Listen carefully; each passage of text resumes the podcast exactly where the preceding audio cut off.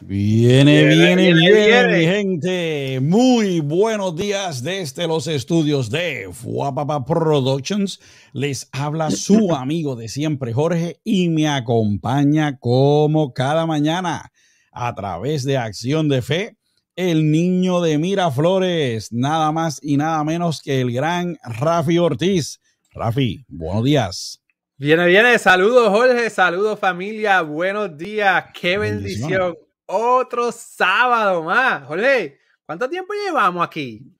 Ya, este es, nos queda un capítulo más para cerrar, o un episodio más para cerrar la temporada número 6 de Hablando Claro. ¡Wow! ¡Qué bendición! ¡Qué bendición! Sobre todo poder compartir con ustedes, qué bendición poder estar como instrumento, ¿verdad? Aquí de parte del Señor. Y hemos hablado de distintos temas. Si eres nuevo, recuerda visitar nuestro canal y y ver los distintos temas. Pero Jorge, ¿qué es lo que hay hoy? ¿Qué, qué tiene hoy? Pues mira, Rafa, en el día de hoy vamos a estar hablando sobre qué hacer cuando estamos en un sitio en el que o no nos sentimos bienvenidos o que nos sentimos raros, como que no es lo nuestro. No sé si te ha pasado, Rafi, que has estado en, en un trabajo o que vas a algún sitio y, y, te sientes raro porque no sientes que perteneces a ese lugar o, que no te sientes bien allí por, por alguna razón. ¿Te ha pasado? pues fíjate, tú más siempre me haces unas preguntas que, me pones a pensar. y, yo, pero ¿por qué esto y lo otro? Sí, yo te puedo decir que me ha pasado. Lo que pasa es que yo creo que llegó un momento en mi vida que no me importa. Mi esposa dice, ah, a ti siempre te gusta la controversia, la contro eh, llevar la contraria, me dice mi esposa a veces. Pero no, es eso. Hoy no estás interesante. Hoy no estoy interesante. Pero no es eso, Jorge. Simplemente pues que pienso de una manera diferente y defiendo los puntos de la manera que pienso, ¿entiendes? Obviamente he crecido y he hecho averiguaciones y ya no soy fanático de las cosas. Antes era fanático de, de eh, Tracy McGrady y la pelea de Tracy McGrady y, Kobe Bryant, que son jugadores de baloncesto, de quién era mejor. Antes eh, no me llevaba con LeBron y le tiraba, pero al final aprendí que no es, vale la pena ser fanático. Pero yo todavía, no me llevo con él, pero ajá, sigue. Pero tratando de contestar tu pregunta, eh, yo soy una persona introvertida, so, usualmente siempre me siento como que fuera de lugar en los sitios y he aprendido con el pasar de los tiempos. Pero hubo un momento en mi vida dentro de mis hermanos, que son mis amigos todavía el sol de hoy, aunque no hablamos, son mis hermanos allá en Puerto Rico, que yo me sentía como que llegaba a las nueve de la noche y las nueve y media ellos como que se querían ir, que supuestamente se iban para la casa y yo me sentía como que me estaban, decían mi país, dando de codo. Ah. Entonces, pues porque hacían algo que yo no estaba de acuerdo. Pues por la fe, aunque no estuviese bien con Dios en esos momentos, no estaba de acuerdo. Y yo me sentí en ese momento como que no era parte de ello. Que inclusive, oh. Jorge, inclusive eh, cuando supe lo que ellos estaban haciendo, yo no hice lo que ellos estaban haciendo, pero acepté lo que ellos hacían para sentirme aceptado. Entiendo. Y entonces, después que pasa un tiempo, algo, Dios me reveló algo, Dios me tocó el corazón o algo, yo dije, espérate, yo estoy poniendo en juego mi familia y mi hijo, yo no puedo estar aquí cuando ellos estén haciendo eso. Y entonces, pues tomé la decisión que cuando ellos vayan a hacer lo que ellos hacían, yo me iba. Oh, ah, y el primer día que lo hice estaba empotronado. Después me enteré, ¿verdad? No me lo dijeron, pero estaba empotronado. Y cada vez que, que, que de eso, pero resultó que cuando yo estaba, no lo hacían. Lo hacían cuando yo me iba. ¿Me entiendes? Ambos nos respetábamos en ese asunto. Ajá. Pero, pero en un momento dado lo que quiero decir es que no me sentía parte de ellos, siendo, y todavía el sol de hoy, son mis hermanos en Puerto Rico, son con las personas que yo crecí. ¿Tú me sigues? Tú eres mi hermano acá en la Florida, no te pongas celoso. son mis hermanos. Yo, espérate, ¿cuándo pasó esto? Son mis hermanos en Puerto Rico al sol de hoy que los quiero, los amo y me hacen falta un montón. Pero pasó ese momento en mi vida donde ellos hacían algo que yo no me sentía aparte. No hice lo que ellos hacían, mm. pero me sentí como que, ¿qué pasó aquí? No sé si eso contesta tu pregunta con todo lo que hablé, ¿verdad? ¿Contestó tu pregunta? Contestó la pregunta muy ah, bien. Pues mira, a mí me pasa usualmente cuando llego a un trabajo nuevo o quizás cuando alguien me invita a que lo acompañe, como dice, mira que el amigo mío va a hacer una fiesta, si no tiene nada que hacer, vente conmigo y tú llegas allí y el amigo tuyo se va por allá con todo el que conoce y tú te quedas en, con el vasito, con el pedacito de hielo solo y lo estás meneando ahí como no conozco aquí a nadie. Eh, no, y que, dame jugo de China y te quedas con el jugo de China como que media hora. Yo me acuerdo, me acuerdo porque yo no, yo no era bebedor y hubo un tiempo yo no, yo nunca bebí como hasta los 22 años. ¿Me sigue? Pero la apariencia en ese momento, como no estaba fiel con Dios, era quedarme con el juguito de China como que tengo algo, pero yo no bebía. Ah, así mismo es que, eh, que uno lo hacía. Pues me pasa eso, ¿verdad? Llego a un sitio, eh, me tomo un tiempo para, para soltarme y, y empezar a hablar con la gente. Yo personalmente empiezo a medir la audiencia en donde estoy, ver quiénes están allí, con quiénes puedo hablar, a quién voy a evitar, a quién le voy a... Le puedo soltar un chiste porque no todo el mundo coge los chistes. entonces, cuando empiezo a hablar, también mido a quién le puedo hablar y quién me está ignorando totalmente, porque no le interesa lo que estoy diciendo. Soy de una manera y no siempre, a pesar de que yo siempre estoy haciendo chistes y todo eso, pues no siempre le caigo bien a todos cuando llego a un sitio. El que no le gustan los chistes, punto. Y, eh, soy de una manera y me puedo adaptar a ciertas cosas. Yo creo que yo tengo ese, ese, esa habilidad de adaptarme a conversaciones, pero no puedo cambiar de ser la persona que soy para que otros sean felices. Nos pasa a veces que vamos a la iglesia y, ah, y, tener una actitud, y tenemos una actitud agradable, cantamos, aplaudimos, alabamos, pero dentro de nosotros quizás nos estamos sintiendo tristes, sentimos miedo, eh, podemos sentirnos quizás hasta solos. Lo que esto logra hacer es que nos sintamos mal, ¿verdad? Que entremos en un ciclo que nos provoca que no estemos felices. En este mundo, especialmente que no es de nosotros. La falta de felicidad en estos días que estamos viviendo es una de las mayores tragedias para las iglesias y más aún una de las mayores tristezas de Dios. Cuando nosotros caemos en este ciclo, pasa algo bien peligroso. Y es que el enemigo empieza a hacer que nosotros hagamos lo que él quiere y no lo que Dios quiere. ¿Por qué? Porque estamos, estamos vulnerables. Cuando nos encontramos en esta situación, tenemos que prestar atención a la Biblia, porque esta nos enseña que debemos aprender la verdad en esa situación y, eh, y también estar en ella para que Dios pueda cambiar nuestro corazón. Y así podemos dejar atrás todo aquello que no es agradable para Dios.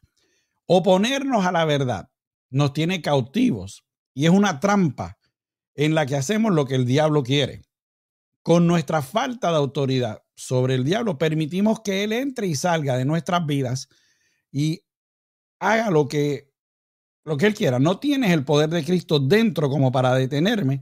Eres cautivo mío. Y voy a hacer lo que yo quiera, básicamente es lo que está diciendo el enemigo. También pues empezamos a aceptar, que Rafi lo estaba diciendo el otro día, que todo lo malo lo llamen bueno y todo lo, bueno lo llamen malo. ¿Okay? Estamos en una sociedad en que buscamos buscar una manera en que todo se acepte y no puede ser así. El enemigo está loco de tomar el control y hacer este mundo en donde estamos uno de él y no uno de Dios. El enemigo, el enemigo quiere regular nuestras actividades, convencernos que no somos dignos del mundo, que Dios nos tiene listo. Llegamos a la iglesia, pero nuestro corazón se quedó en casa. Escuchamos la palabra, pero la semilla está cayendo en concreto sólido y no puede echar raíces. Empezamos a dudar la palabra de nuestros pastores o si la palabra nos llega, rápido se muere, ya que estamos poniendo en duda todo lo que nos dicen. Estamos en unos tiempos en que le estamos dando más valor al mundo actual que al mundo en donde realmente pertenecemos, que es el de Dios. El problema, Rafi, es que cada vez más y más gente cae en este ciclo. Por más que tratamos de salir de él, caemos más hondo si no sabemos qué hacer ni en dónde buscar las respuestas. Ahora tú vas a un doctor y tú le dices que tú estás estresado y que estás deprimido y rápido lo que te hace es que te meten pastillas por un tubo y siete llaves. A mí me pasó, preguntarle a Leli, ellos querían, me decían, Jorge, te ves estresado, mira, tómate esto, tómate esto otro. ¿Y qué fue lo que yo le dije? Leli estaba conmigo, dije, ¿sabes qué? No, olvídate de eso. Yo voy a buscar de Dios porque yo sé lo que va a pasar. Voy a crear una dependencia y el día que yo no tenga esta pastilla me voy a volver loco. Se nos olvida que el mundo de nosotros no es aquí. Si usted ha pensado así en algún momento o está pensando así ahora mismo, quédese con nosotros en este programa, que hoy el programa es para usted. Bueno, todos son para usted. Así que mi gente, no se nos retire, que cuando volvamos a su programa favorito de los sábados estaremos hablando de esto y mucho más. Así que mire, busque su cafecito, su chocolate caliente, el pancito sobao, los quesitos acabados de salir creo que por ahí está cita ella y ahorita, hay ahorita comemos quesitos. Así que póngase cómodo. Producción. está bueno. Tíreme un opening digno del mundo de Dios que hablando claro comienza ahora. Llévatelo.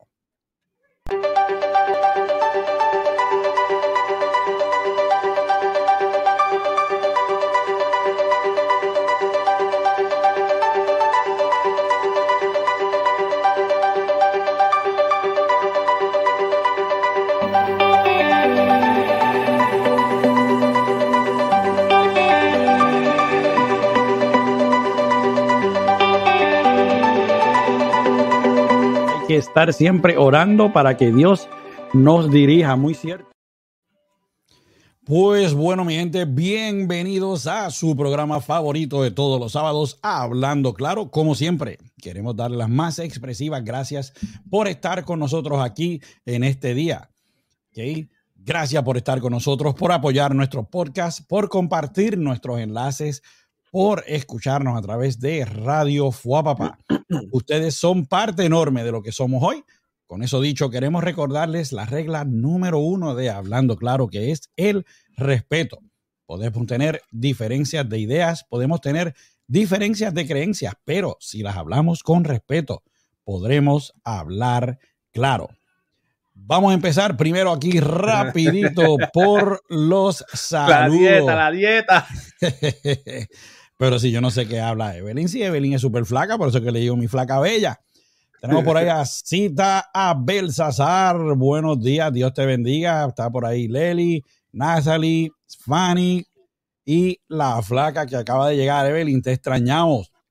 Okay. Antes de empezar también quiero tomar un momento para decirle a todas esas personas que nos están viendo de Puerto Rico, pedirles un favor.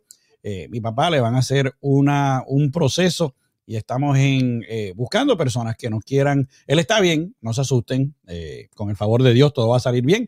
Y estamos buscando donantes de sangre, así que si usted está en el área de Puerto Rico, pues él está en el hospital Ashford, el antiguo Presby. ¿okay? Comuníquense con el señor Roberto García, 787-467-8925. Si no lo consiguen, envíenle un mensaje por WhatsApp.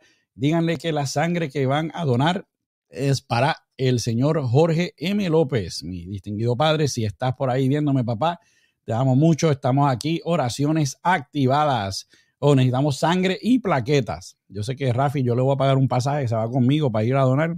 Por si acaso yo me desmayo, porque él, es el que me agarre. Pero todo va a salir bien en nombre de Jesús.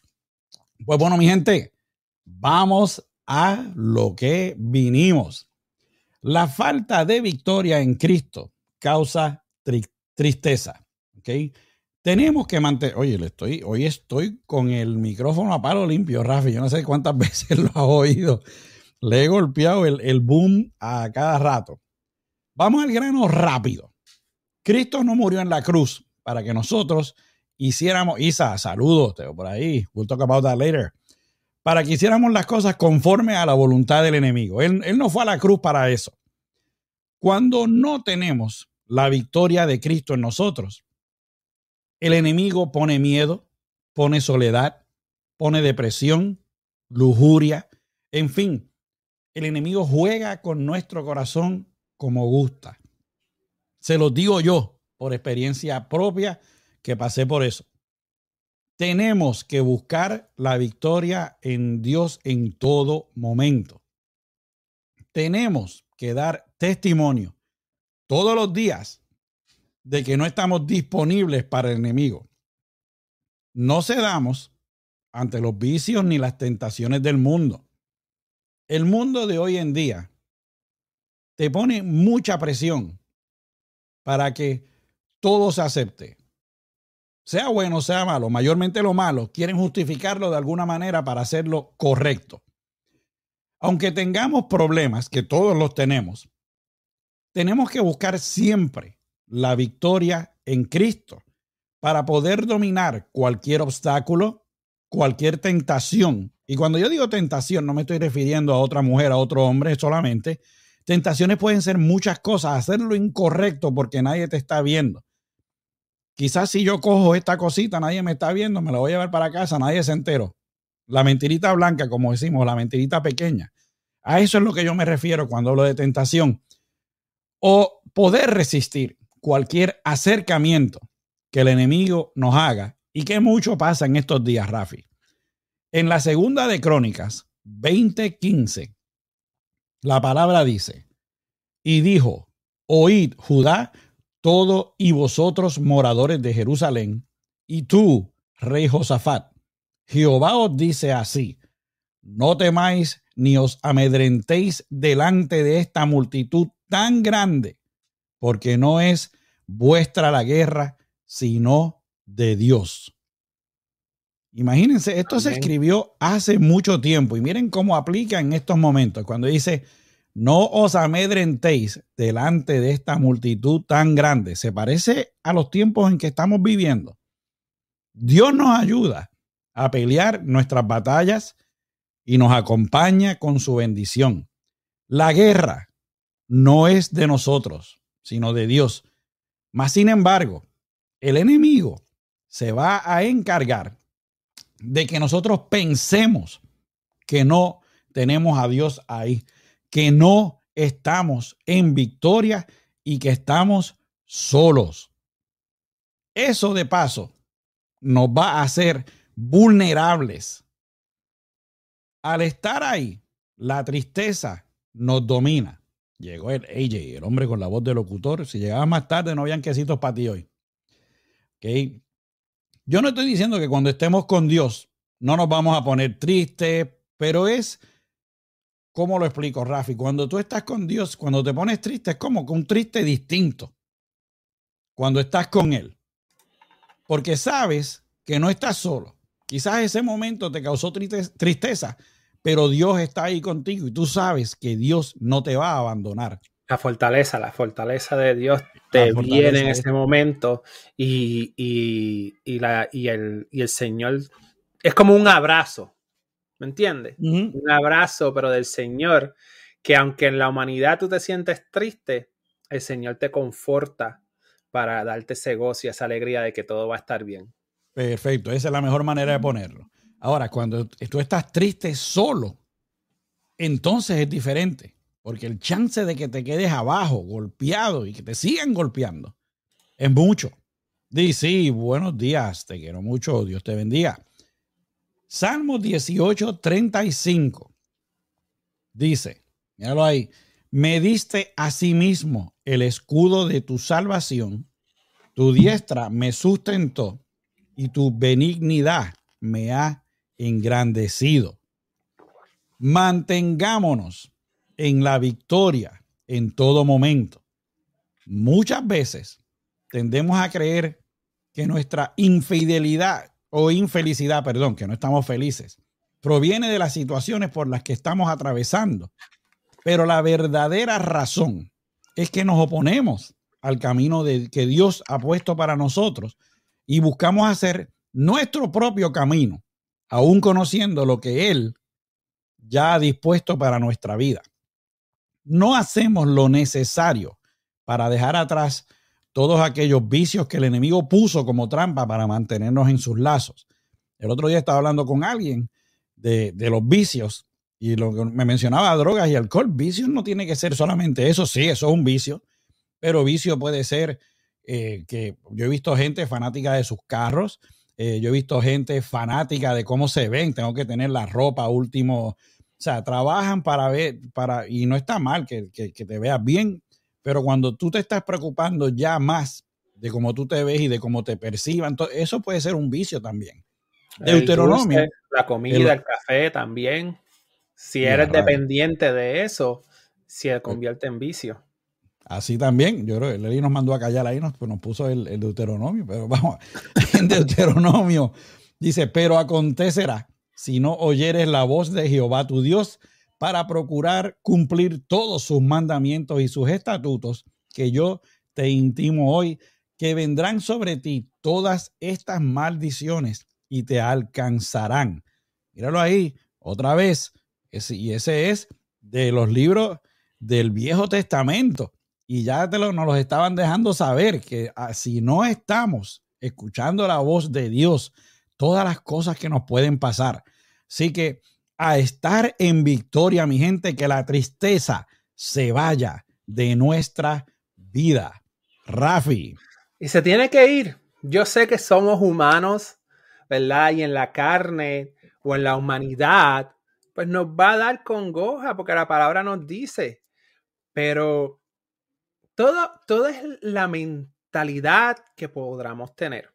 Mira, a mí me encanta la motivación. Toda mi vida me encanta la motivación. Me sigue toda mi vida. Pero tú sabes una de las cosas, y creo que lo he mencionado en el pasado, que me he dado cuenta. Toda palabra de motivación correcta que de verdad te inspira proviene de algún principio bíblico. ¿Verdad? Proviene de un fundamento de la palabra de Dios. Ahora, toda palabra que te inspira por un momento dado y después se, es como si la bola de helio se va, pues quiere decir que no es un principio correcto. Por ejemplo, eh, los ricos, si han leído libros de esta gente que son real estate y son profesional, ellos te dicen que te ayuda a darle a los pobres porque entonces recibes recompensa. Eso es un principio bíblico. La diferencia es que ellos lo hacen por interés, nosotros lo hacemos por obra de Dios sin esperar nada a cambio. Ahora, si Dios nos recompensa, gloria a Dios, por ponerlo así, ¿verdad?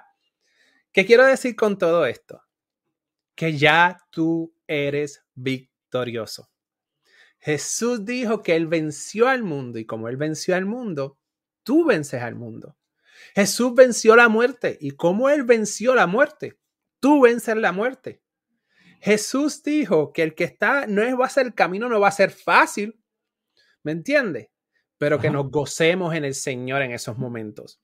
Es una de las cosas que a mí, a mí en lo particular, ¿verdad? Y a lo mejor en estos fallos, eh, yo le oro al Señor que no me traiga persecución. Sin embargo, me pueden considerar que soy un, un, como diría en la calle, un bocón, pero yo no, a mí no me gusta la persecución. Pero le digo esto, porque Pedro lo persiguieron. Y después, él, después que lo persiguieron, le dieron latigazo. Él se fue a reunir con los hermanos, gozoso en el Señor. ¿Por qué? Están gozosos porque fueron perseguidos por la palabra de, Cristo Jesús, por seguir a Cristo. Y estaban gozosos por eso. Y yo, diadre, Señor, y cuando pase, si me pasa algo así, dame ese gozo porque no lo puedo entender. Pero lo que quiero decir es que en toda la trayectoria hay un detalle que Jorge nos dijo, si lo pudieran percibir. El mundo te ataca para quitarte ese gozo. ¿Cómo te ataca? Te ataca en la mente, robándote lo que ya el Señor te dijo. Robándote que el Señor te dijo victorioso, que el Señor te dijo embajador, que el Señor te, te hace príncipe porque eres hijo del rey. Amén. ¿Entiendes? So, no hay por qué estar triste cuando vemos que el gran galardón, que el vencedor, que Jesucristo nos va a dar lo mismo que él venció, nosotros lo vamos a tener. So, la única razón que, puede, que estamos tristes por un momento dado, no estoy diciendo que no estemos tristes, Jorge. Bueno, no estoy diciendo que no te va a dar tristeza, es lo que quiero decir. Exacto. ¿Me entiendes? Pero tienes que buscar ese abrazo del Señor. Amén. Tienes que buscar Tienes que provocar resistir para que el enemigo, cuando quiera poner pensamientos de tristeza, tenga que huir. Tendrá que huir al enemigo. El enemigo huye cuando resistimos y buscamos del Señor, Jorge. Pues eso es así. Tienes que hacer que quien huya sea el enemigo y no tú. Muchas veces en el mundo en que estamos viviendo, que vuelvo y repito, no es el de nosotros, nos acostumbramos a huirle a nuestros problemas en vez de afrontarlos. No sé si te ha pasado, o le ha pasado a Rafi o le ha pasado a la audiencia, que cuando hay un problema decimos, ¿sabes qué? Mira, yo para evitar el problema me voy a callar la boca y me voy. Están criticando quizás que somos cristianos y uno dice, ¿sabes qué? Mira, déjalo, está bien, no voy a entrar en controversia. Al huirle al enemigo, en vez de dejarle saber que Dios está con nosotros, estás cometiendo un error. Estás dejando que el enemigo se siga aprovechando de nuestras emociones y esto jamás mejorará. El enemigo va a utilizar cualquier parte de nuestra vida que no se la hemos dado a Cristo para mantenernos en sus garras. Hacernos creer que el problema es más grande de lo que creemos. En Isaías 59, 19, la palabra dice, y temerán desde el occidente el nombre de Jehová y desde el nacimiento del sol su gloria, porque vendrá el enemigo como río, mas el espíritu de Jehová levantará bandera contra él. Amén. Tenemos que estar conscientes que quien tiene que huir de nuestra vida es, es el enemigo y no nosotros. Tenemos que tomar conciencia de la trampa en la que nos encontramos y buscar salir de ella, pero manteniendo una comunicación y una comunión constante con Dios, siguiendo el propósito que Él tiene para nosotros y así, a través de Él, lograr salir de cualquier dolor, temor o problema en el que nos encontremos. Lo triste de esto es que muchos nos quedamos con ese miedo y esa duda. Y eso nos quita el deseo de andar con Cristo. Buenos días, Aileen. Espero que papá nos esté viendo por ahí. Dile que muchas bendiciones. Lo amamos mucho y estamos orando por él activamente. Tenemos que ser como Enoch. No sé si recuerdan aquel episodio en el que hablamos de Enoch, que él caminó de la mano de Dios Asimismo, debemos caminar nosotros. Mira esto, y este pasaje a mí siempre me ha gustado desde que lo vi. Génesis 5:24. La palabra dice, caminó pues Enoc con Dios y desapareció porque le llevó Dios. Así como él hacía, tenemos que hacer nosotros. Como decimos en Puerto Rico, Enoch no le soltaba la mano a Dios ni en las curvas. Tenemos que aprender a estar en constante comunicación y en constante comunicación, eh, comunión, perdón, con Dios. Que cuando lleguen las pruebas, el que se vaya a correr sea tu enemigo, porque sabe que tienes la bendición de Dios. Amén. El enemigo sabe quién está parado al frente tuyo y está al lado tuyo en todo momento, que es Dios, que cuando llegue el momento de tu prueba, tú que me estás escuchando allá afuera, no pienses en cuán grande es tu prueba, sino en que tu prueba vea cuán grande es tu Dios. Dios nos pone fuera del alcance del enemigo cuando estamos en comunicación con Él. En Colosenses 1.13 dice, el cual nos ha librado de la potestad de las tinieblas y trasladado al reino de su amado Hijo. Los que se quedan atrapados en la voluntad del enemigo se quedan en las tinieblas eh, por más que luchan por salir. ¿Ok? Nos podemos galillar, como decimos en Puerto Rico, diciéndole a todos que somos cristianos. Podemos citarles la Biblia a todos nuestros hermanos, versículos para adelante y para atrás. Pero si no estamos con Dios, mi gente, nada va a cambiar. He escuchado mucho la gente comentar que en estos días es difícil ser un cristiano, pues nos atacan constantemente. Aquí no nos hacen nada. Con la boca, mi gente, no matan a nadie. Peor es en otros sitios que hay una persecución cristiana y por ser cristiano te matan, eh, te están eh, buscando constantemente. Mi hermano, no se esconda. Haga como Enoch y agarre la mano de Dios en todo momento. Viva su vida de cristiano normal, sin miedo, y haga al enemigo correr porque usted está con Dios en todo momento. Debe ser una cosa tan linda que tú estés tanto tiempo agarrado de la mano de Dios que el mismo Dios sea el que te lleve como le pasó con Enoch. Vamos a ver si eso nos pasa. Rafi. Qué bendición. Hola, ¿qué pasó? Estaba asegurándote antes de coger mucho, lo sé todo. Mira, la palabra de Dios, Jorge, nos dice todo lo que, lo que has dicho. Hay un versículo que dice: resistir al enemigo y él tendrá que huir. ¿Por qué eso pasa? Porque la es que la palabra de Dios, eh, eh, a veces uno, uno. Jorge, cuando uno crece y uno tiene esta edad, es como que wow, uno puede comprender tantas cosas en la vida por, simplemente por la edad, la capacidad o la experiencia. Pero miren esto, eso fue nota aparte. Es que hay cosas que uno ve y uno escucha que, uno ahora, y, wow, sí, a los 20 y 27 yo no entendía eso. Pero anyway. Por eso es que todavía no entiendo las cosas, porque me falta para llegar a los 27. Amén. anyway, resistir al enemigo y tendrá que huir. ¿Por qué? porque se va a dar cuenta que cuando tú lo resistes, ese mecanismo, esa estrategia, eso que él te ponía frente a ti, ya no le resulta. O sea, tiene que retroceder y entonces eso no quiere decir que no va a volver. Él te va a velar a ver cuándo estás débil, para ver cómo, cómo entra y a lo mejor te pone la misma tentación o te pone algo diferente en tu vida.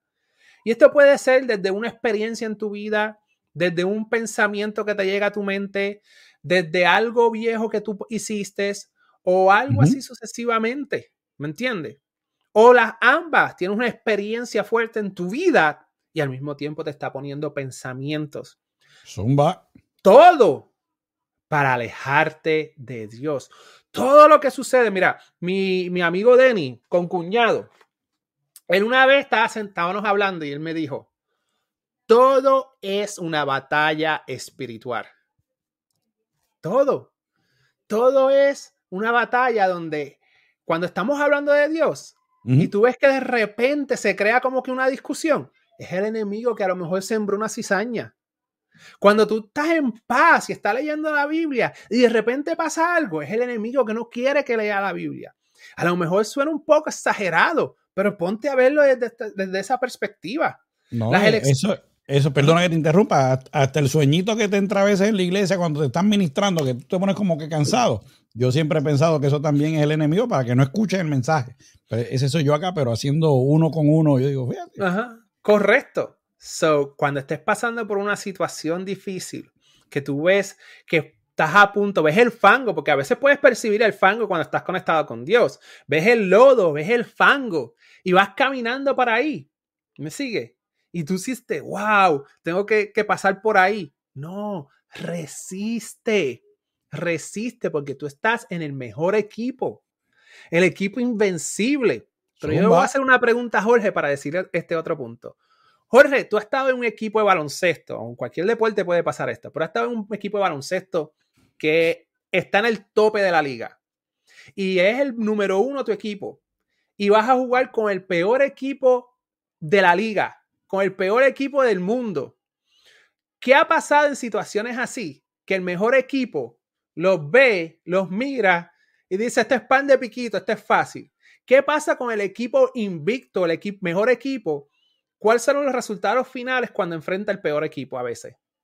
Me pasó una vez, yo estaba en, cuando jugaba allá, recordando así rapidito, en, Puerto Rico, yo estaba en una de las mejores escuelas eh, de baloncesto en aquel momento, y nos tocaba jugar con este otro equipo, no voy a decir el nombre, bendito, porque tengo amigos que son de allí. Y me acuerdo que ni calentamos casi, estábamos todos en el banco mientras ellos estaban allá. el peor equipo, ellos no habían ganado ni un solo juego. Pasamos tremendo susto, Rafi, por poco perdíamos nuestro invicto. el juego se decidió en los minutos finales, pero oye, se me paran los pelos todavía, y eso era cuando yo tenía pelo allá en los 15, 16 años. Por poco perdemos, no, o sea, por subestimar al enemigo, por poco nos gana. Exacto. Nosotros estamos en el equipo campeón el equipo que nos da la victoria desde ya. Cuando tú aceptas a Cristo como tu Salvador, cuando tú dices, he aquí, todas las cosas son hechas nuevas, las viejas pasaron. Básico. Cuando tú entregas tu vida a Cristo, Dios te perdona y dice, lo viejo pasó. Cuando tú dices la palabra que cuando confiesas a Cristo como tu Salvador, eres salvo. Obviamente tienes que seguir insistiendo y perseverando y buscando los frutos de arrepentimiento.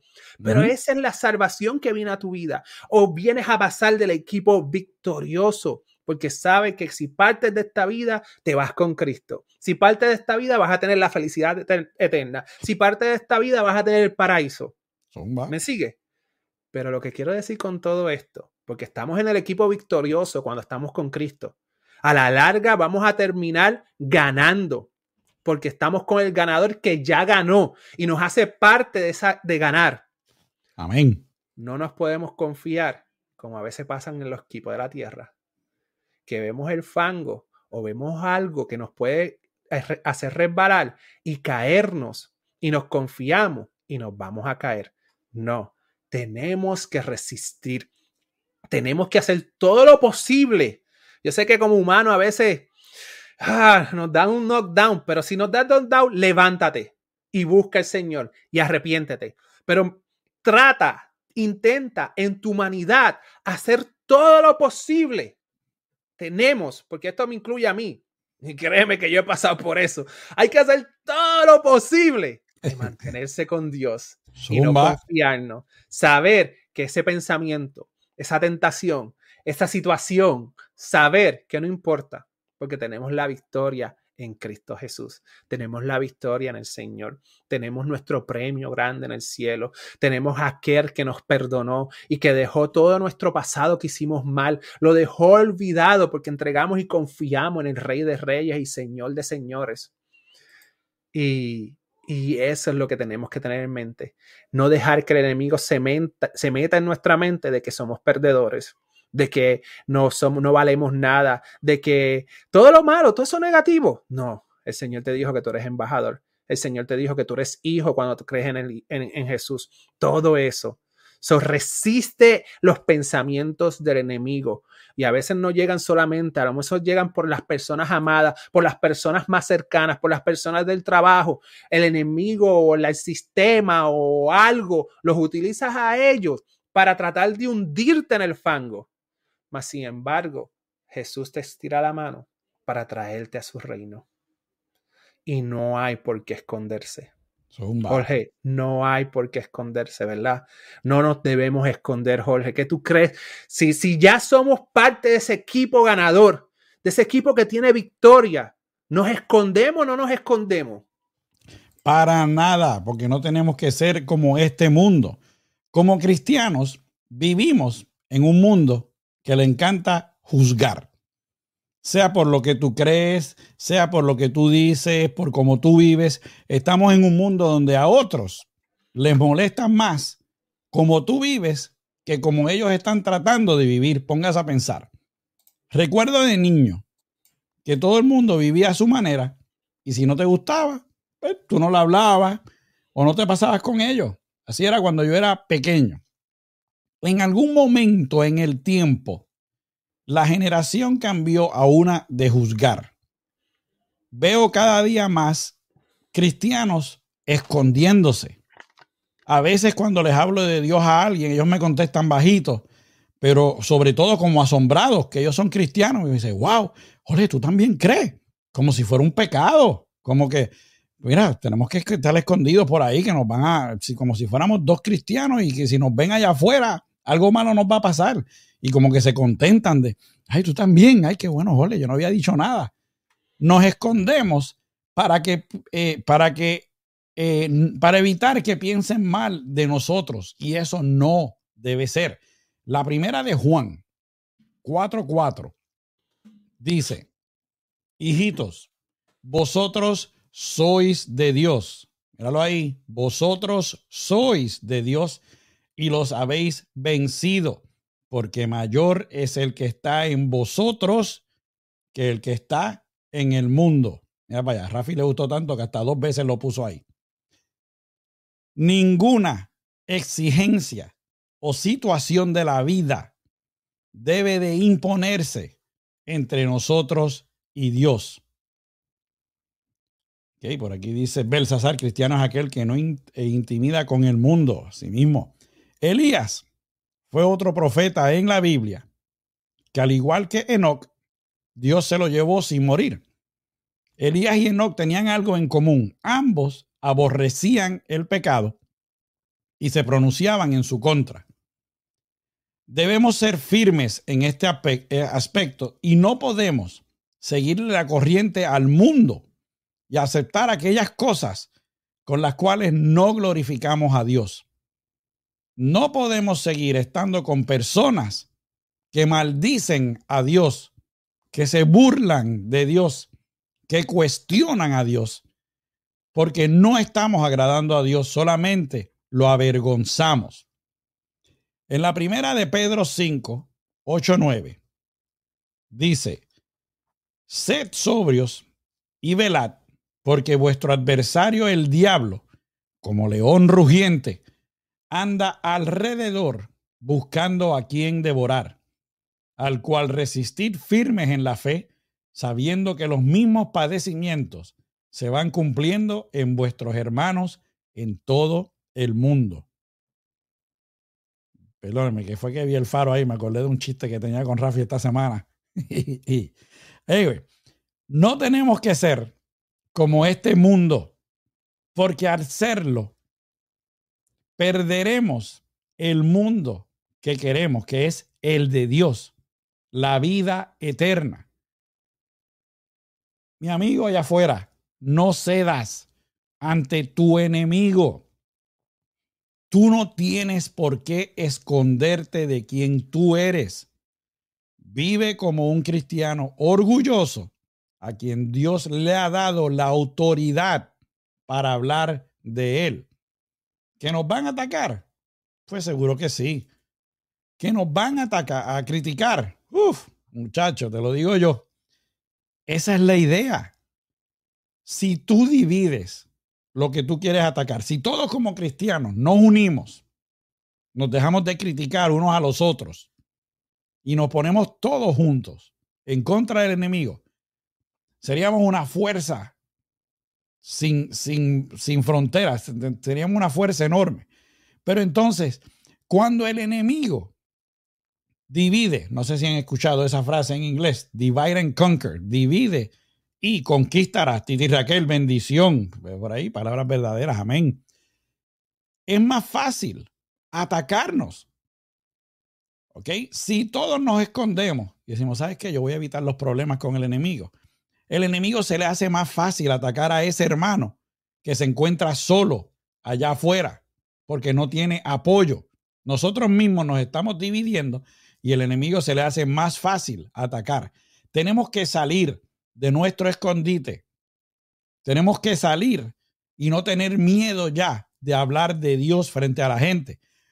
Ya es hora de darle la lucha al enemigo. En Efesios 6, del 10 al 11, la palabra dice, por lo demás, hermanos míos, fortaleceos en el Señor y en el poder de su fuerza. Vestíos de toda la armadura de Dios para que podáis estar firme contra las acechanzas del diablo. Ya está bueno de echarnos para atrás. Está bueno del, ay Dios mío, ¿qué dirá Rafi si yo le hablo de Dios? Ay, la última vez que yo hablé de Dios, el grupito se ofendió, pues este mundo no es el suyo. No se tiene que esconder Vamos a dar la batalla, mis hermanos. Rafi. Estoy inspirado y quiero hablar ahora de Dios a todo el mundo. Producción, hoy nos vamos de dos horas. Hoy nos vamos. No, mira, no, tú eres loco. Mira, que, que ya vi el tiempo. Miren, familia. Añadí, basado en lo que dice Jorge, ah, nos ha dicho Jorge en el día de hoy, añadí dos puntos a todos los puntos que tengo aquí. So, tengan paciencia conmigo. Primero, voy a empezar que esto no es, esto es para nosotros también y para nuestro hermano en la fe, para inspirarnos a hablar la palabra de Dios. Obviamente, Salomón en un momento dado dice, Salomón en un momento dado dice que para todo hay tiempo. ¿Qué quiere decir eso? Que hay que tener sabiduría, ¿verdad? Hay que saber el momento correcto. Pero no tan solo con palabras tú hablas de Dios, también hablas con tu testimonio, cómo tú te comportas, qué cosas hablas, qué cosas no hablas. ¿Ok? Ahora, Jorge nos menciona que el mundo nos juzga y nos dice, ay, eso que es cristiano, ay, eso que es esto. Miren lo que yo aprendí esta semana, que es algo que sabemos, pero ponerlo en este contexto es como que... Nosotros no es que estemos nosotros no es que estemos juzgando, ponte a pensar, nosotros no juzgamos, nosotros amamos. Bueno, se supone que sea de esa manera. Yo sé que hay personas pues, que todavía están creciendo en la fe y lo hacen de una forma no muy apropiada, pero hay que orar por ellos para que crezcan en la fe y puedan entender el concepto de que cuando hablamos la palabra de Dios. Pero en mayoría el cristiano no está juzgando. El cristiano no está apuntando las debilidades de los otros. El cristiano no está diciendo que todos se van, se supone, ¿verdad? Que todos se van para el infierno, no. El cristiano está dando una oportunidad para que todos sean salvos. ¿Por qué? Esto es lo que esta semana, porque nosotros somos pro verdad. No es que estamos juzgando. Al ser pro verdad, nosotros estamos hablando la verdad a la gente.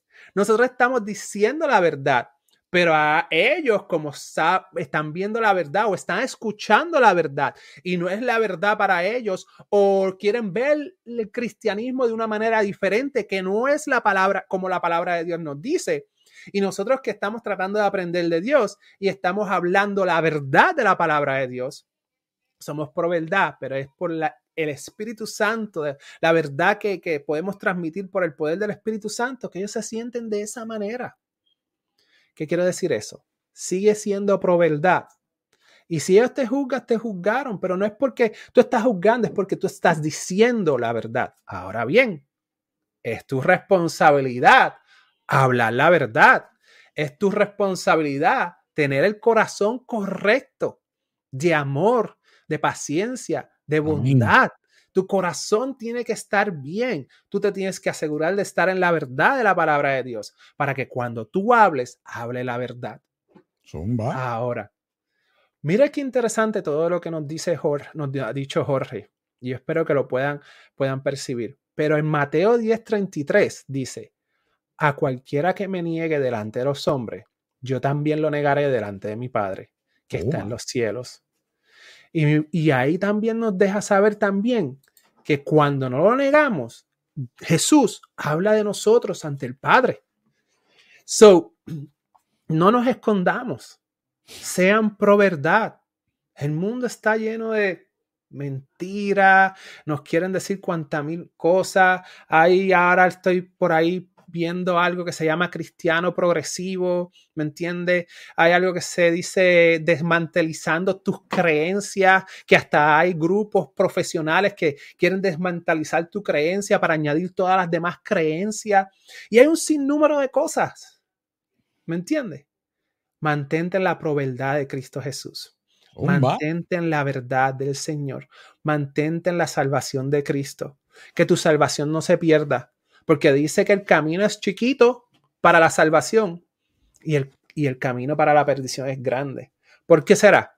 Porque tienen muchos caminos para supuestamente llegar a la salvación, tienen muchos dioses, tienen muchas creencias y se creen que todos esos caminos son para la salvación. Pues déjame decirte, el único camino para la salvación es Cristo Jesús. La única verdad es Cristo Jesús. La única puerta para llegar al cielo es Cristo Jesús. Y no voy a seguir con los demás puntos que tengo, porque yo creo que esto, este punto fue bien esencial para nosotros en esta vida, para motivarnos. La palabra de Dios dice que nos edifiquemos unos a otros. Y eso es lo que queremos transmitir. Edificarnos unos a otros para tener este courage, valentía, valentía de que cuando usted vaya por este fin de semana, donde vaya, tenga la valentía de estar firme en Jesús, tenga la valentía de estar firme en la verdad, tenga la valentía de que usted es luz. El Señor nos dijo, el Señor nos dijo en un momento cuando habló de la luz, Él dijo, ¿de qué vale la lámpara esconderla debajo de la mesa? No va a alumbrar, hay que ponerla alta. Ponga su cabeza alta, no con prepotencia o orgullo de mejor que nadie, sino alta para alumbrar al mundo que está oscuro y necesitamos la salvación. No los condene, habla la verdad y extiende la mano para que puedan percibir la salvación de Cristo Jesús. Y yo no sé cuál es el otro punto, Jorge, pero síguelo por ahí para abajo. Ah, tenemos pues que ser como Jesús. tenemos que ser como Jesús. Ve a sus siervos como hijos a los que ama. En un mundo en donde eh, buscan alejarnos más de Dios, tenemos que ser totalmente lo opuesto y ser más como Jesús. Si deseamos, si deseamos seguir o decidimos seguir a Cristo, tenemos que ser cristianos vivos y no pasivos, que no nos estén empujando para las afueras. Nuestra comunicación con Dios tiene que ser constante. Si no lo hacemos, puede pasar como me pasó a mí, que me caí de nuevo muchas veces en quien yo era anteriormente. Caemos en la depresión, caemos en vicios, caemos en lo que el enemigo quiere que caigamos. Si como cristianos pasivos nos estaremos alejando de nuestro objetivo, tenemos un solo objetivo que es llegar a Dios. En la segunda de Corintios 3:18, la palabra dice, por tanto, nosotros todos, mirando a cara descubierta como en un espejo la gloria del Señor, somos transformados de gloria en gloria en la misma imagen como por el Espíritu del Señor. ¿Ok? Por aquí te dice, toma, como dice mi pastora. Si tú nos vieras, Rafi, a veces cuando ella está directa ahí al grano, Leli siempre me dice, yo siempre le digo, no la mire los ojos, no la mire los ojos. Anyway, eh, cuando nos mantenemos en el banco cuando nos mantenemos pasivos, nuestra consecuencia va a ser que nos vamos a alejar de Dios. El enemigo nos va a enredar fácilmente en los trucos. Dios desea que cada día le busquemos, que caminemos con Él. Solo caminando con Él podemos alcanzar vivir en la santidad que desea ver en cada uno de nosotros. Enoch, a decir, bendito sea Dios, este lleva Enoch a palo limpio, cumplió con sus responsabilidades, pero amó más caminar con el Creador. Amén. Vivir la santidad que Dios quiere para cada uno de nosotros es lo único que nos puede garantizar ser plenos. Vuelvo y digo, es hora ya de salir del banco, mi gente. Mira a Cristo y dile, mira, méteme en el juego, quiero jugar, ya no quiero estar más en el banco. Tenemos que, como dice Rafi, pompearnos, como decimos también allá en mi tierrita bella, Puerto Rico. Tenemos que llenarnos del gozo del Espíritu Santo y salir a ser como Dios imitar a Cristo en todo lo que hagamos. En Juan 15:9, la palabra dice, como el Padre me ha amado, así también yo, he, yo os he amado. Permaneced en mi amor. Dice permanecer, no dice venga para acá un ratito, después vaya, se descanse y vuelva al rato. Metzi, buenos días, Dios te bendiga. Simplemente hacer hacedores y oidores de su palabra. Amén. Pero, ¿por qué tenemos que tener ese deseo de imitar a Jesús? Encontramos una fuerte motivación en las palabras que ya Pablo citó. Háganse imitadores de Dios como hijos amados. En efecto, Dios ve a sus siervos como, como hijos, a los que ama con todo el corazón. Es bonito esa idea y es muy conmovedora. Tenemos que ser como Cristo, imitarlo, imitar a Jesús en todo momento. Y como un niño imita a su padre, los verdaderos cristianos hacen todo lo posible por imitar a su Padre Celestial. Salgamos del banco ya. El tiempo se acaba. No subestimemos al enemigo. No pensemos, tengo tiempo aún, porque nadie sabe cuando el tiempo se acabe. Imitemos a Jesús sin miedo. Vamos a salir allá afuera y vamos a unirnos como cristianos, que el enemigo sea el que corra y no nosotros. Rafi. Yo sé que a veces imitar a Jesús es bien difícil porque nosotros tenemos que renunciar en muchas cosas de nuestra vida. Y mientras más crecemos en Jesús, más cosas tenemos que renunciar porque más cosas notamos que no son parte del reino de Dios o nos quitan tiempo para estar caminando con Jesús, nos quitan tiempo para estar en la presencia de Dios o nos quita tiempo y renunciamos cada día más a más cosas mientras más nos unimos a la amistad de Jesús y nos ponemos dentro de las alas del Señor. Y pasan pensamientos de que si sigo siendo como Jesús, puedo perder el trabajo. Si sigo siendo como Jesús, me voy a quedar como amigos. Si sigo siendo como Jesús, va a pasar esto y aquello. Pero ¿acaso eso no fue lo que le pasó a los discípulos? ¿Acaso Jesús no le advirtió, verdad? Porque era el propósito del Señor de pasar por, esa, por ese camino hacia la cruz. Pero más allá de eso, no solo advirtió a, Pedro, me vas a negar. ¿Acaso no los discípulos no se dispersaron porque dejaron de creer en Jesús en un momento dado o querían seguir a Jesús y atacaron a Jesús y no se dispersaron en ese momento?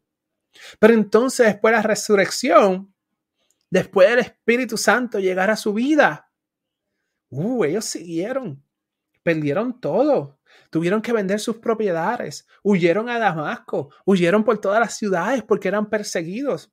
Fueron matados, quemados y todo eso y siguieron. Sorry. ¿Me sigue? ¿Qué te quiero decir? ¿Qué fue lo que te quiero preguntar? ¿Qué fue lo que mantuvo su motivación en esos momentos? Primero, el Espíritu Santo le dio lo que necesitaba, las palabras que necesitaba, el courage que necesitaba, el fuego que necesitaba dentro de sí. Y el Espíritu Santo llega a tu vida cuando tú aceptas a Cristo como tu Salvador y decides seguirlo y te arrepientes de todo lo malo y sigues, decides seguirlo. Segundo, ellos saben que no son de este mundo y saben a dónde iba. Yo me pregunto si tú estás seguro que al final del camino, vuelvo y te digo, no es que hagamos locura ni, ni, ni, ni, ni hagamos cosas indebidas. ¿Me sigue? Tenemos que ser sabios. Pero si tú estás seguro de cuál es tu premio, a dónde tú vas a ir, no debes de pensar más nada que seguir el camino hacia el cielo, hacia la puerta, con sabiduría. Hay que trabajar, hay que trabajar. Hay que cuidar nuestros hijos, hay que ser buen marido, hay que ser buen, buen esposo, hay que ser buen padre, hay que ser todo. Pero ¿sabes qué? Todo eso está dentro del entorno de ser cristiano. Todo eso está dentro de, cómo comportarte correctamente en el reino de Dios. Todo eso, si tú tienes una familia correcta, si tienes una familia, no es que no van a haber situaciones, pero si tienes una familia con el fundamento en Cristo Jesús, eres ejemplo a la comunidad, eres ejemplo a la familia, eres ejemplo a todas aquellas. Y aunque hayas pasado por situaciones en tus familias anteriores, todo, este es el momento de brillar. Porque este es el momento que conoces a una persona nueva en tu vida, que es Cristo Jesús, y ha transformado tu vida. Por ende, aunque sea difícil dentro de la mente humana seguir a Jesús, es lo mejor que puedes hacer. Y mantén esa motivación de mirar el gran, el gran galardón, tu gran premio. Mantén esa motivación. ¿Por qué? Todo en esta vida es pasajero hasta nuestra propia vida, aunque vivamos muchos años en esta tierra, sigue siendo pasajero con vivir una vida eterna al lado de Cristo Jesús. So, pinta una buena vida en estos caminos con el Señor, pero píntala en los caminos siempre, alumbrando a la humanidad, pero no por ti, sino por Cristo a través de ti. Jorge. Y señor, pues, ¿qué más nos queda ahora por seguir? Es el mensaje positivo que es traído ustedes por RLB Painting, que es de el gran Belsasar Rivera. Llámelo 407-760-1622 y dígale que Rafi y Jorge lo enviaron. En un mundo que no es el de nosotros, tenemos que vivir como si estuviéramos en el de nosotros. ¿Qué es eso, Jorge, que tú acabas de decir ahí? Estás como dice, como decimos Rafi yo, cantinflando. No, no, no. Analice. ¿Qué va a pasar? Van a venir pruebas, nos van a juzgar, como dijo Rafi, nos van a perseguir. Tenemos que entender que si nos dejamos empujar, si nos, si nos dejamos amedrentar, si nos escondemos, le estamos dando el poder al enemigo. Él está loco de dividirnos y está loco también. que puse la coma después del loco, pero y está loco de dividirnos ahora más que nunca. Mi gente, el ataque es real. La amenaza es real. No te escondas. Sal. Déjale saber a tu enemigo quién tú eres que está tratando de atacar a un hijo de Dios, el cual, por eso, Dios está luchando con él. Imitemos a Cristo en todo lo que hagamos pero vamos a hacerlo de corazón. No lo haga porque Rafi me está mirando y quiero que Rafi diga que yo soy un buen cristiano. Exacto. No lo haga por el qué dirán. Hágalo porque le sale del corazón. Hágalo cuando usted está solo y tiene la oportunidad de hacer lo correcto y nadie está mirando. Hágalo porque usted no está buscando la gloria, está buscando ser como fue Jesús en todo momento o como es Jesús en todo momento. Lo que importa es quién te está mirando en todo momento, que es el Padre Todopoderoso. No lo hagas por el que dirán del mundo.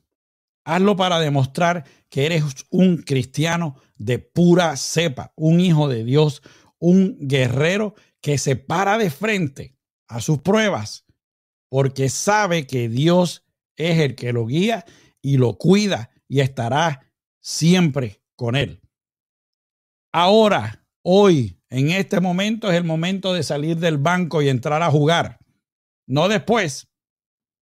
No descanse dos minutos más en lo que el, coach pide tiempo.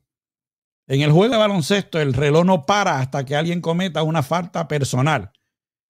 Si esperamos a que esa falta eh, ocurra, puede que se le acabe el tiempo y el reloj se acabe. No espere ese momento, entre ahora que no te agarre la venida de Cristo en el banco, mi hermano. Sal y lucha. Rafi. Wow, qué bendición. Mira, nuestro amigo Tony una vez estaba con el abuelo a sus 18 años de edad y el abuelo en ese momento trabajaba en el faro. Y el faro, tú sabes que es este, este poste de luz que siempre se pasa mirando eh, que los barcos tomen las rutas correctas. Pero estaban ellos dos en el faro y de repente ven una flota que va derecho hacia donde ellos. Y el, abuelo de Tony dice, mira, este es el A18777, este es el A777, por favor, dirija hacia, hacia el norte para evitar choques. Y entonces era una flota de eh, ejércitos que venía. Y viene el, el del barco y dice, nosotros no nos vamos a desviar, por favor, desvíese usted para evitar choque. Y entonces el abuelo de Tony dice, por favor, no lo vemos factible. Ustedes, por favor, desvíense al norte para desviar el choque. Y entonces el que estaba hablando era el marinero. Entonces el capitán se molestó. ¡Pah! Y coge el de eso.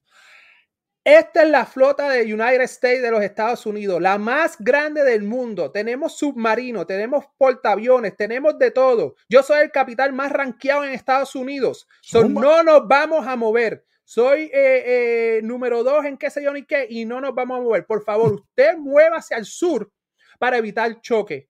porque si usted no se mueve, vamos a tomar carta en el asunto para proteger a esta flota, para proteger a este barco, para proteger a todo el mundo, y vamos a tener que tomar carta en el asunto para evitar y, eh, eh, cualquier eh, situación. So, por favor, muévase al sur. Y el abuelo de Tony está como que, mira este. Y Tony está, tú sabes cómo está Tony, asustado.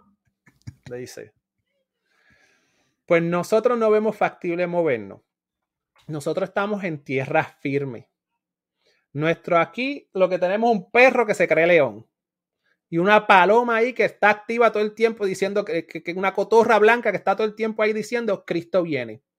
Y lo que tenemos son dos Biblias, un pan y vino. So, nosotros no lo podemos ver, mover.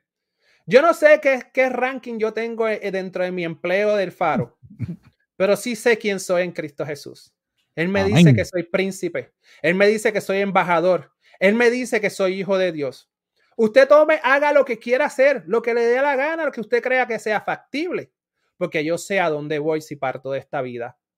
Ahora, yo le recomiendo a usted si, que se mueva su barco al norte para evitar el choque. Pasan unos segundos y a la flota no le quedó más rápido. Yo te escuché. Gracias. ¿Qué quiero decir? Era una flota de Army. Y el abuelo estaba seguro de dónde estaba el perro que se creía león, la, paloma, la, cotorra blanca que decía Cristo viene todo el tiempo. Y ellos sabían para dónde iba. No importa cuán grande sea la flota del Army, no importa cuán grande sea el enemigo, no importa cuán eh, te digan cuántas veces muévete, porque el faro era lo que estaba alumbrando el barco. Y ellos no querían moverse. El faro proyectaba luz y ellos no querían moverse. Mas, sin embargo, el faro estaba en la roca, que es Cristo Jesús. Zumba. Son mantente firme, porque cuando estás en la roca, no hay nadie que te mueva. Mantente firme en la roca, mantente alumbrando, mantente con el Espíritu Santo, mantente con Jesús. Sé, sepa tú en tu conciencia, en tu corazón, en tu alma, en tu ser, que tú estás con Cristo y sabe para dónde va. No pase lo que pase, lo que pase. So, no deje que un ejército, o sea quien venga, o lo que sea, te quiera mover de tu posición en la roca de Cristo, donde te ponen un faro a alumbrar el mundo. Sigue alumbrando, porque al final te van a dar las gracias por decirle dónde tú estás parado, por decirle dónde tú estás confiando, por decirle yo estoy con Jesús y de aquí no me muevo. ¡Ole! Pues bueno, mi gente, tremendo ahí, tremenda analogía de Rafi con nuestro amigo Tony. Bueno, mi gente, nos despedimos entonces hasta la semana que viene. Gracias por su apoyo nuevamente. Si es posible, regálenos un like, suscríbase a nuestra página y oprima la campanita para que cuando tengamos un nuevo video usted sea el primero en enterarse. Si desea seguir a Rafi, puede hacerlo a través de www.acciondefe.com y puede hacerlo también a través de www.facebook.com diagonal acción de fe hoy. También si desea seguirnos a nosotros, puede hacerlo a través de www.facebook.com diagonal hablando claro RJ y puede hacerlo a través, a través de www.hablandoclarorj.com. Pues bueno, mi gente, los esperamos el sábado que viene en su programa favorito de las nueve y media de la mañana, Hablando Claro, en donde buscamos la verdad y hablamos con la verdad. Mi gente, que Dios me los bendiga. Producción, llévatelo.